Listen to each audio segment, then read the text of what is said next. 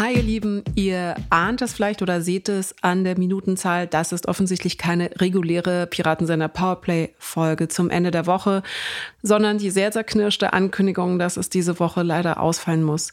Leider ist Friedemann krank. Seine Stimme klingt wie ein zweimal überfahrenes Akkordeon, das in Brand gesetzt worden ist und dann nochmal überfahren wurde. Es tut uns sehr, sehr leid. Gerade diese Woche hätten wir sehr viel zu besprechen gehabt in Bezug natürlich auf die Panzerlieferungen, die Kommunikation von Scholz und die Entwicklungen, die nun gerade der Krieg zu nehmen scheint. Aber da traurigerweise ja auch davon auszugehen ist, dass nächste Woche das Thema auf keinen Fall obsolet sein wird, werden wir das auf jeden Fall nachholen. Seht es uns bitte nach. Ich wünsche euch ein wunderschönes Wochenende, gebt aufeinander Acht und wir hören uns entweder, wenn ihr die Premium-Folgen hört, schon am Dienstag oder aber regulär dann am Freitag und wie gehabt zu zweit. Tschüss!